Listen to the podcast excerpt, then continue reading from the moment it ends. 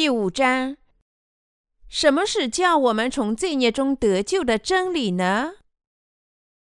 约翰一书第五章一至四节：凡信耶稣是基督的，都是从神而生；凡爱生他之神的，也必爱从神生的。我们若爱神，又遵守他的诫命，从此就知道我们爱神的儿女。我们遵守神的诫命，这就是爱他了，并且他的诫命不是难守的。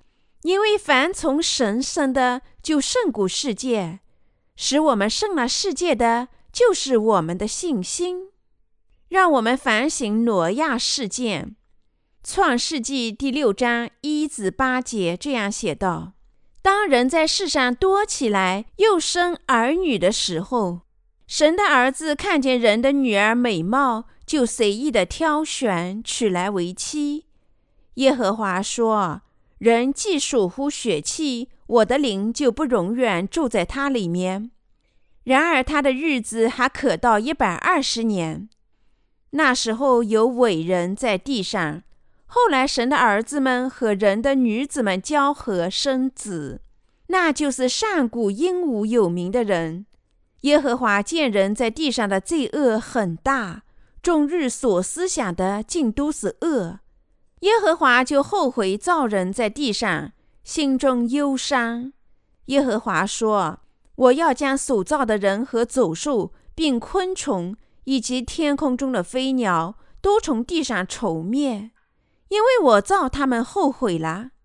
唯有挪亚在耶和华眼前蒙恩。”圣经的经文解释了神为何要审判生活在挪亚时期的百姓。神审判那时代的百姓，是因为神的儿子们看见人女儿们的美貌，就娶来为妻。神简单扼要地解释了对百姓的审判，即使一年级的学生理解起来也没有困难。有一个幽默的故事：过去，即使年级低下的学生也要写作文。以前，学生上高年级之前就要写文章。在星期日学校的孩子当中，有个一年级的学生，名叫哈敏，也被要求写一篇短文。作业时，在阅读安徒生《卖火柴的小姑娘》后，写一篇短文。那孩子匆匆忙忙完成了作业，显得相当轻松，跑出去和其他的孩子一起玩耍。出于好奇心，孩子的父亲看了一下儿子的习作。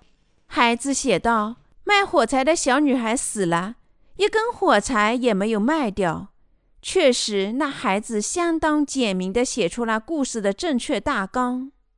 听了这个故事后，我想到该孩子的思想简单。孩子简明扼要的作文，在大人看起来显得滑稽。如果我提到挪亚时代，我们很容易认为那个时代。神用洪水来审判世人，只允许挪亚家里的八位家庭成员幸免于难。圣经说，神审判世人，是因为神的儿子们娶了人女儿们为妻，并和他们生活在一起。当时，大渊的泉源都裂开了，天上的窗户也敞开了，天窗打开，大雨倾盆而下，结果。雨水在地球上泛滥成灾，天下所有的高山都被淹没了。创世纪第七章十一节、十九节，人们用守恒定律这样解释挪亚洪灾的物理学：洪灾时的水量和现在的水量完全相同，但现在的水在南北两极结成了冰，才出现了陆地。与这种复杂的解释不同。神的真理既明白又简单，就像那个孩子的作文一样。卖火柴的小女孩死了，一根火柴也没有卖掉。神只能审判世界，别无他选。因为神的儿子们看见人女儿们的美貌，就娶她们为妻，和她们生活一起。在挪亚时代，主说人在世上的恶是极大的。终日所思所想尽都是恶，《创世纪》第六章第五节。他们的计划恶，他们的行为也是恶。虽然百姓本来就是邪恶的，他们在当时普遍罪大恶极，没有人寻求神，信神的人更少。看到这一切，神决定从世上涂抹所有人，因此计划并执行了审判。然而，圣经报道说，挪亚在神的眼前蒙恩。创世纪第六章第八节，在神的眼前，挪亚时代的百姓都是恶的，即使是神的百姓也都是恶，因为他们做了神所憎恨的事情。因此，神只能审判世人，别无他选。只有一人，当时的异人挪亚接受了神拯救的恩典，神把他拯救的恩典赐予挪亚家人。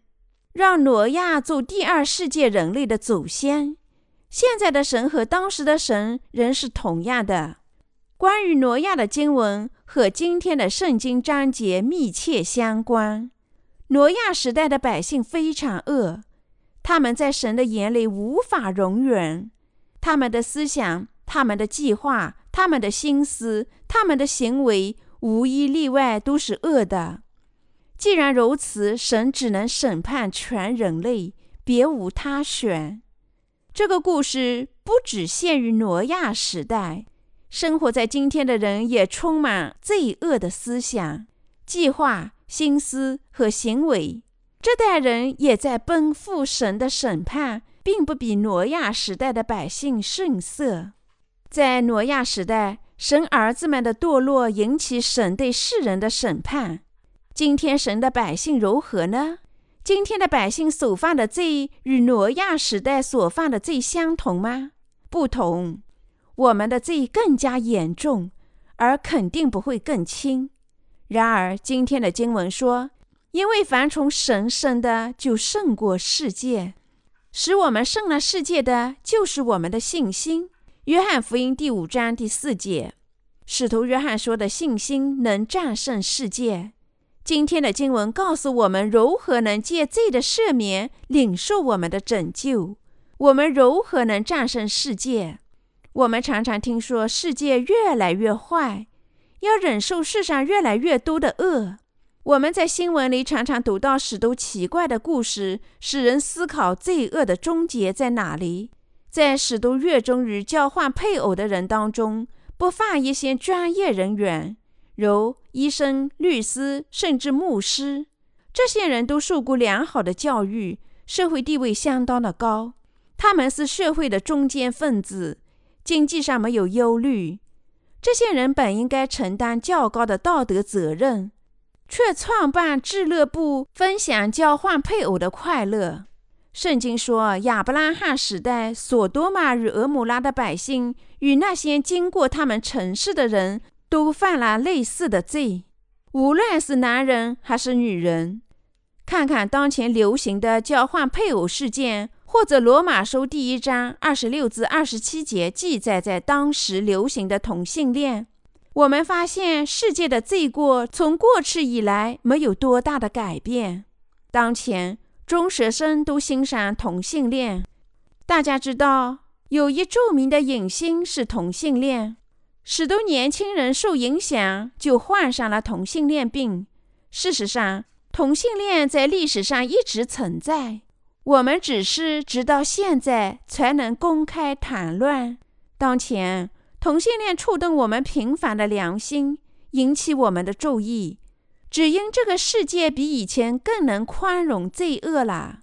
我听说，美国一些州甚至在法律上允许同性恋结婚。一次，我读到一篇关于同性恋之间奇特婚礼的新闻稿。然而，更大的问题不是少数人，而是今天大多数人都受到社会上流行的罪孽的影响。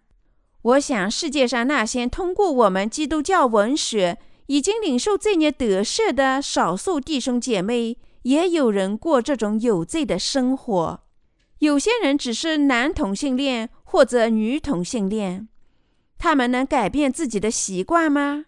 当然，如果一个人借着水和圣灵的福音领受罪孽得赦后，投身于神的工作，与神的教会联合，那么圣灵就能控制他们的心灵，结果他就能战胜同性恋等一切的罪孽。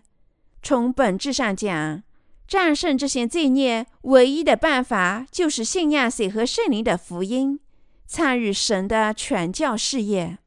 换句话说，因为每个人都天生有罪，没有谁能改变自己的恶习。无论什么罪，一旦人形成某种特别罪恶的习惯，就很难避免犯罪。况且，人在出生时的荷尔蒙的改变是自己无法控制的。但是，圣经说啊，只有一种办法能克服这些罪孽。什么信仰能使我们克服罪孽呢？今天的经文说：“因为凡从神生的，就胜过世界。”使我们胜了世界的，就是我们的信心。约翰一书第五章第四节。那么，使徒约翰具有什么信仰，使他说能战胜世界呢？使徒约翰说，他靠信仰水和圣灵的真理，就能逃脱自己的软弱和撒旦的陷阱。这段经文告诉我们，能战胜世上罪孽的信仰。每个人习惯上都会犯罪，可能存在我们同性恋者当中，男同性恋或者女同性恋。换句话说，可能存在于我们当中那些由于荷尔蒙分泌失常犯了同性恋的人当中。同性恋受荷尔蒙改变的影响，由于荷尔蒙的改变，我们有些弟兄对其他男人的性欲超过了对女人的欲望。同样，有些姐妹对女人的欲望超过对男人的欲望。人如何才能克服这些因为气质性的障碍所犯的罪呢？我们信仰谁和圣灵福音而来的耶稣基督，领受罪孽得赦，就肯定能克服我们的罪孽。我们知道，谁和圣灵的福音有足够的能力战胜这个世界。我们最初的问题是。我们如何才能战胜世上罪孽的浪潮呢？我知道我们在罪里窒息而死，不能克服所有这些罪孽，除非我们坚定地信仰水和圣灵的真理。我们仅靠人类的肉体不能战胜罪的波涛，除非人在肉体的欲望上死，否则他不能战胜天下的罪孽。人类是罪人。会犯情欲之罪，要克服所有这些罪孽，人必须信仰水和圣灵的福音，从肉体的欲望中得救。我们信仰水和圣灵的福音真理，能够摆脱我们肉体的欲望。一旦我们摆脱肉体的欲望，我们最终就能开始过义的生活。有些宗教，如佛教传播，人在肉体上死亡就能摆脱肉体上的情欲。但是，如果人在肉体上死亡，却不知道谁和圣灵的福音，那么所有的一切都是徒劳无益的。如果某人真想摆脱犯罪的心或者习惯，没有谁和圣灵福音的真理知识，他就做不到。有些宗教人士可能说，他们成功的摆脱了肉体上的情欲，但无论谁能做到这一点，要么已经在肉体上死亡，要么已经认识到了水和圣灵的福音。我曾在佛教的电视网站上看到一位佛教女修道士说教佛教，分享她对该宗教的认识。虽然她读了许多佛教方面的书籍，向各位高僧求教。但他承认只能按照自己的习惯，而不能按照教义生活，好像他已经忘记这些教义似的。因此，他渴望得到解脱。他觉得生活本身对他就好像是地狱，因为他无法回避佛教轮回的教义。顺便说一下，他总结说，摆脱欲望的唯一办法就是离世。即使这位女修道士也认识到，人只有死了才能摆脱罪恶的习惯，但是我们谁和圣灵福音真理的信徒是神自己的子民。我们靠信仰耶稣，接受施洗约翰的洗礼，在十字架上流尽宝血，从而战胜了这个世界。这并不意味着我们不再犯罪了，而是我们将继续犯罪。如果人即使每天犯罪，他怎能战胜天下的罪孽呢？如果我们不能深刻地理解水和圣灵的福音真理，那么我们既不能战胜这个世界，又不能战胜撒旦。我们靠自己的力量能摆脱习惯上和肉体上的犯罪吗？无论我们受过怎样的教育，那都是不可能的。人要摆脱自己的罪孽，只能依靠对水和圣灵福音真理的信仰。因此，我们必须更加深刻地理解洗罪的真理，即水和圣灵的福音。我们必须再次重新研究这个福音。我们必须在心里再次反思和信仰这强有力的福音。为了在耶稣基督的恩典上刚强起来，我们必须首先把律法运用到我们自己的身上，使自己认识到我们是多么严重的罪人。提摩太后书第二章第一节：只有把律法运用到我们自己身上，在神面前认识到我们就是这些严重的罪人，我们才能认清我们迫切需要信仰谁和圣灵的福音真理。如果我们阅读圣经，他会告诉我们律法，律法没有不当之处。我们或时认为依据律法的生活是正确的。我们甚至觉得，只要我们努力，就能够依据律法去生活。然而，事实上，没有人能根据律法去生活，因为我们顺从自己罪恶的习惯。不久前，我们听到一位姐妹朋友做的见证。那个姐妹说：“我过去常想自己是一个好人，但自从我听说水和圣灵的福音后，我认识到自己是罪恶的罪人。”因此，我遇见我的主是最宝贵的财富，他消除了我所有的罪。此话不假，没有水和圣灵的福音真理，人们就不能克服他们习惯上的罪。让我们回到约翰一书第五章第一节：凡信耶稣是基督的，都是从神而生；凡爱生他之神的，也必爱从神生的。这节经文有两层意思。首先，他说，任何相信耶稣是基督的人都是从神生的。耶稣实质上是神，但他来到世上要完成三项特殊的任务。名字耶稣的意思是救世主。耶稣基督完成三项任务：大祭司、先知和大王，成就了水和圣灵的福音。从而成了我们的救世主。耶稣是王中之王，他是万能的神，也是天上的大祭司。耶稣暂且化成肉身来到世上，接受施洗约翰的洗礼，把天下的罪孽转嫁到自己身上，然后他在十字架上死亡，又依靠他的义和权柄从死亡中复活。他一次性赐予我们这些信徒罪孽得赦，这就是借着水和圣灵福音的信仰而重生的真理。知道这个真理的人都战胜了一切的罪孽。你们也必须知道和信仰水和圣灵的福音。约翰一书第五章二十节告诉我们，耶稣是神的儿子和真神，他赐予我们永生。因此，那些不信耶稣是神的人，也不知道水和圣灵的福音真理。但是，不幸的是，许多基督徒只知道耶稣是神的儿子，却不承认他自己是神。他们不认为耶稣是等同于父神的真神。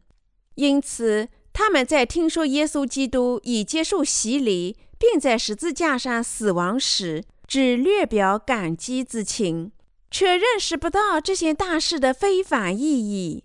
如果我们知道耶稣自己是神这个真理，我们肯定相信他为我们赎罪所做的一切义举。罗马书第五章十八节，因为耶稣真神是背负天下罪的神的羔羊，我们信仰他接受施洗约翰的洗礼及在十字架上的流血。耶稣从死亡中复活也是可能的，因为耶稣真神把我们的罪孽转嫁他自己身上了。我们必须知道和信仰，耶稣实质上是我们的救世主神，他只是暂时化成肉身。因此，如果我们要相信，就不应该贬低耶稣基督的本质。我们正确地认识耶稣基督，他是真神，我们就能信仰他为我们做的一切。人们知道什么，就信仰什么。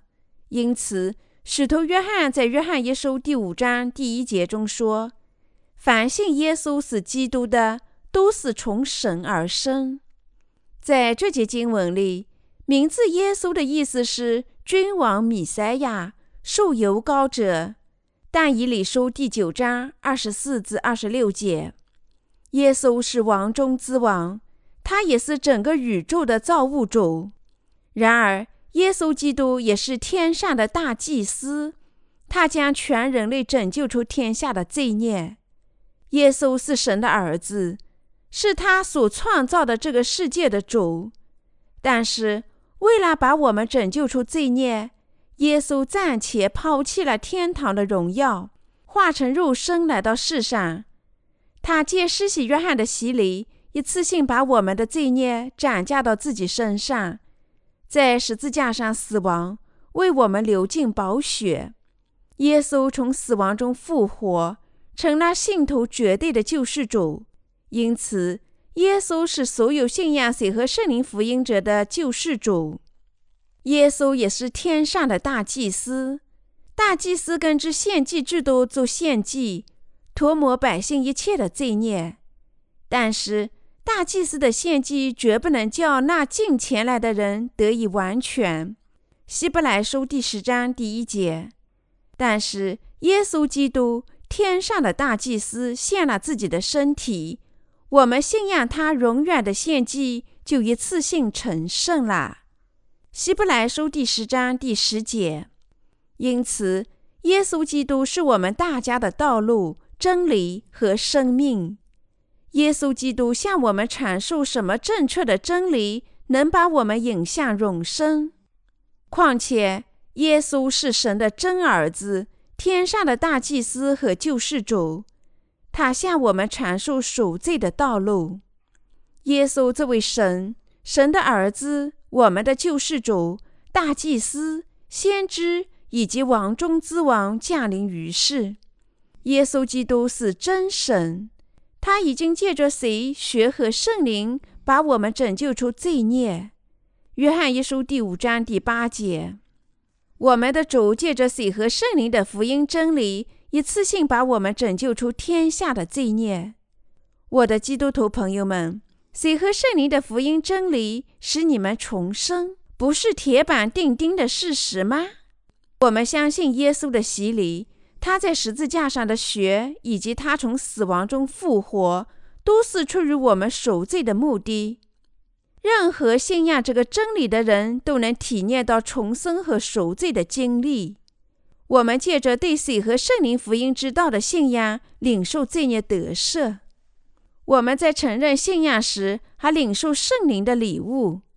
现在，我们借水和圣灵福音的信仰重生了。我们当中那些从神生的人，相信耶稣是神，同时是神的儿子。父神差遣他的儿子来到世上。如果我们爱父神，我们也必须爱从神生的耶稣基督。约翰耶稣有许多经文称耶稣是神。你们知道和相信耶稣是神吗？我们相信那神是我们的救世主。我希望你们有这种信心，这种信心信仰耶稣实质上是神，耶稣是造物主神，他创造了宇宙及宇宙中的一切。耶稣基督以及我们的父神和圣灵创造了一切。父神、神子和圣灵对于我们来说都是平等的。三位一体的神创造了我们，把我们拯救出一切的罪孽，赐予我们永生。你们知道和相信耶稣是我们的神和我们的主吗？要跟从耶稣，我们的主和救世主，我们必须信仰水和圣灵这不变的福音真理，还要信仰耶稣是神这个事实。除了这个真理以外，任何一切都无关紧要，而只是宗教的教条。耶稣是神，他是神的儿子，同时他自己也是神，因为他是宇宙的造物主。是耶稣基督在创世纪中说要有。耶稣和父神及圣灵创造了整个宇宙。耶稣是我们的神，耶稣是我们的救世主神。正确的认识这个真理是拥有正确信仰的先决条件。如果你们信仰水和圣灵的福音真理，你们只能相信所有在圣经里记载的话。那些相信耶稣实质上是神的人，也要相信他对我们说的每句话。亲爱的基督徒朋友们，你们现在相信耶稣是神吗？你们当中谁若仍不信这个真理，必须回心转意，开始相信耶稣的确是神。目前，全世界的基督徒都承认耶稣是神的儿子，但不知道耶稣是真神。因为他们缺乏这种知识，他们还没有触及水和圣灵的真福音。谁不信耶稣基督实质上是神，谁就在神面前犯了重罪。使徒约翰在约翰一书第五章二十节中说：“这是真神，也是永生。神是光，没有黑暗。那光指耶稣基督。”约翰福音第一章九至十节。你们当中有谁肉眼见过神吗？没有一个人。尽管如此，我们可以说我们知道谁是神，我们见过他，因为我们通过借着水和圣灵福音而来的耶稣基督见过神。耶稣是神，耶稣基督，我们的真神是不会撒谎的神。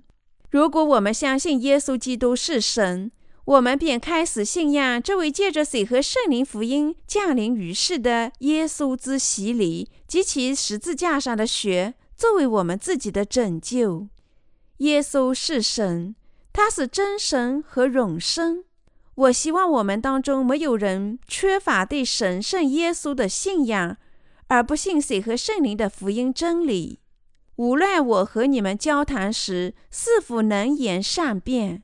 我要重申这个真理，让正确的信仰根植在你们心里，叫你们承认耶稣实质上就是我们的神和救世主。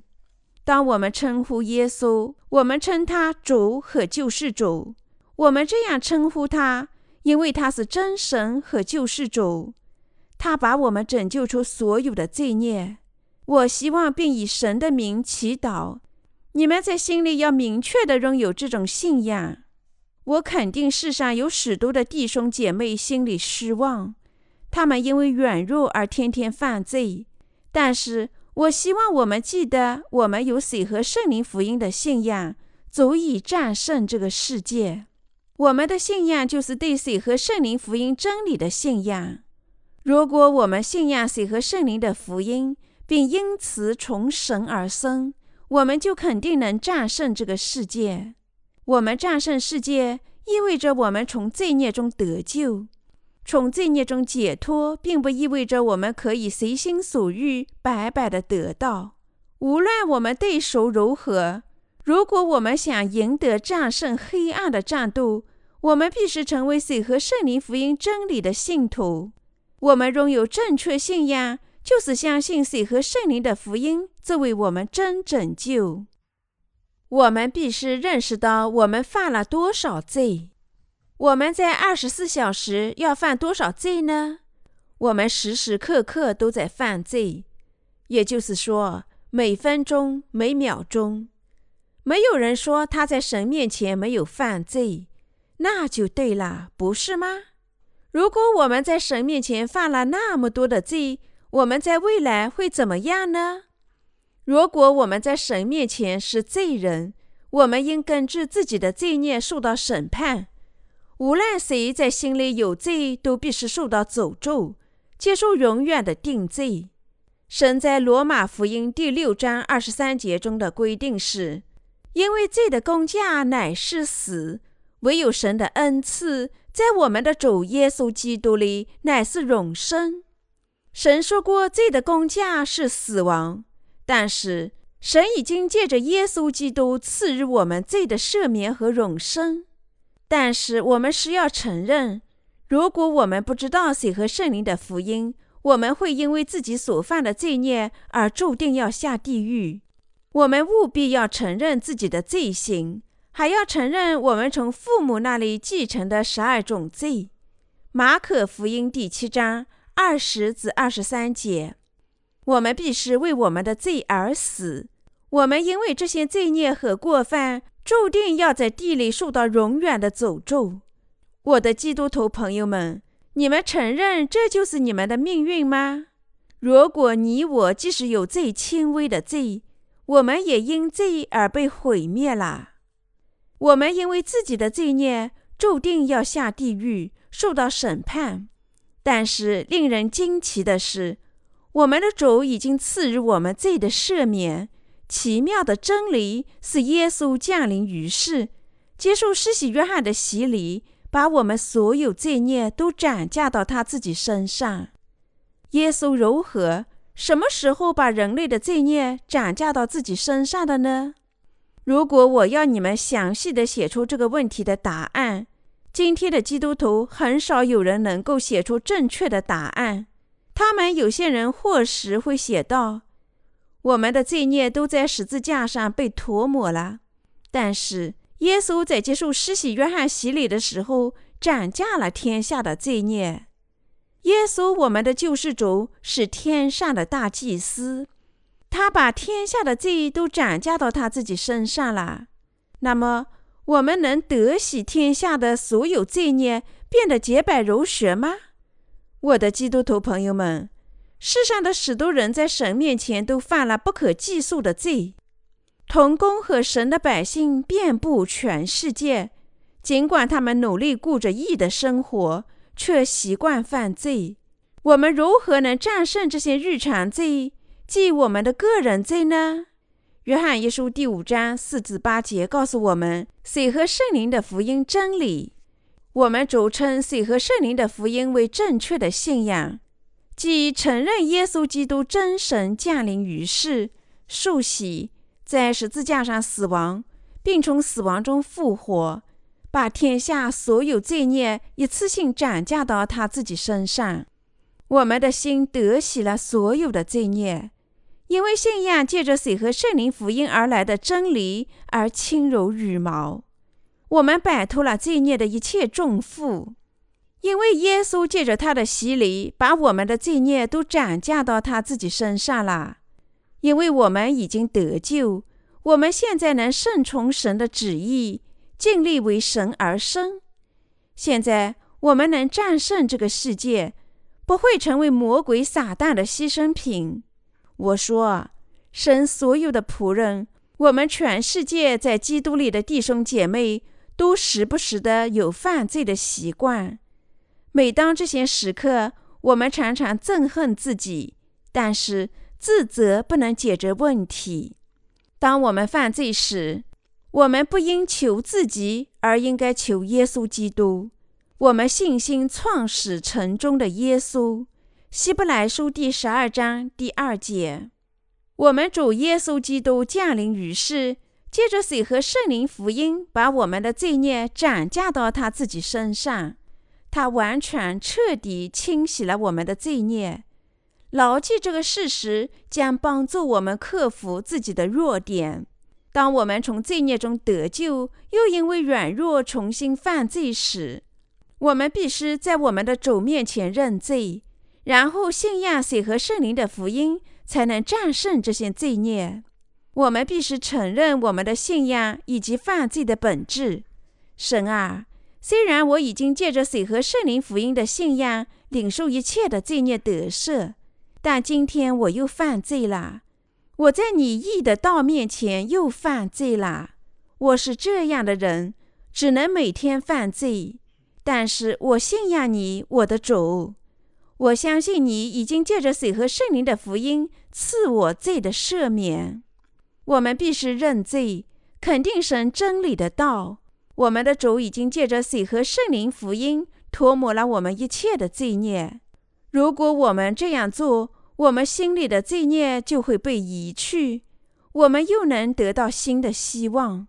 如果我们肯定心里所有的罪都已经转移到耶稣身上，我们心里肯定罪孽得赦，我们就能愉快地顺从神的旨意。我告诉你们，水和圣灵的福音是战胜这个世界唯一的能力。除非我们信仰水和圣灵的福音。否则，我们没有办法战胜这个世界。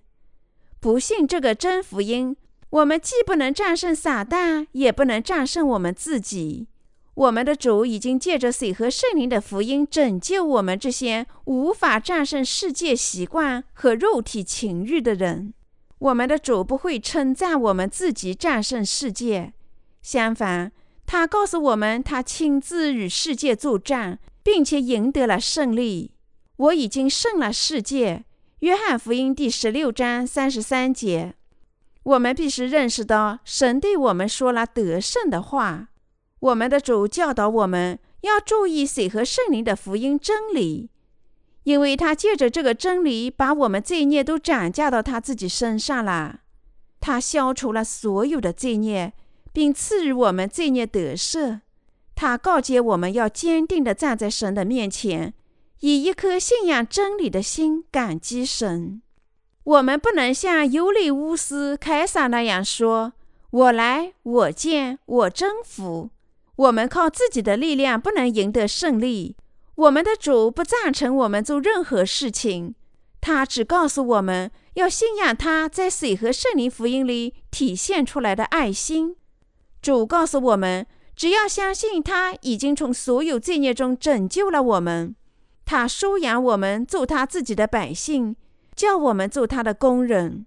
他知道我们不足，他借着水和圣灵的福音使我们完美。我们要肯定神赐予我们恩典的福气及拯救的礼物。我们必须借着信仰战胜这个世界。我们还要靠着信仰他的爱心来到神的面前。另外，他告诫我们。要在最明亮的光里过信仰生活，把荣耀献给神。我相信神已教导我们在这个世上要做义的工作。我们爱我们生活在全世界的弟兄姐妹。我感到好奇的是，我们在全世界的弟兄姐妹如何靠我们的基督教文学在精神上得到滋养。要在精神上得到滋养。他们必须理解圣经里神的道的意思，只有那时，他们才能理解属灵的意义。如果你们还没有确切了解圣经内容，却在精神上大谈神的恩典，那么这仅仅只是一种理论。如果我们听见神的道，却不信水和圣灵的福音，那么结果不可能是好的。我的信仰必须使智力、感情和意志上的和谐。那时，我们认识正确，感觉恰当，行为无误。我们必须正确认识、辨别感情上的对与错，那样能鉴别我们在神面前是否立场正确。我们需要的信仰是建立在正确的智慧、感情和意志上的。你们全世界水和圣灵福音的信徒。不应只传播福音，而应该首先重新查看自己是否正确的信仰了这个美丽的福音。我们在神面前必须诚实的承认，我们因为软弱只能每天犯罪。然后，我们必须再次确认水和圣灵的福音之道，把我们所有罪孽转嫁到耶稣身上。这样做，我们就能再次坚定立场。永无止境地开始我们的信仰赛程。我希望真信仰也会诞生在你们身上。今天的经文说：“因为凡从神生的，就胜过世界；使我们胜了世界的，就是我们的信心。”约翰一书第五章第四节。我真诚的希望你们都有战胜世界的信仰。为了这么做，我们必须首先聆听和学习福音的真理。那时，我们就会有真信仰。真信仰绝不只是感情，而是真理本身。我们的主说：“你们必晓得真理，真理必叫你们得以自由。”约翰福音第八章三十二节。你们必须知道正确的真理，才能信仰那个真理。如果我们不知道，又怎能信仰水和圣灵的真理呢？感情怎么会无缘无故发生呢？我想结束今天的教训时，再次感谢这个事实：战胜世界的信仰就在水和圣灵的福音里。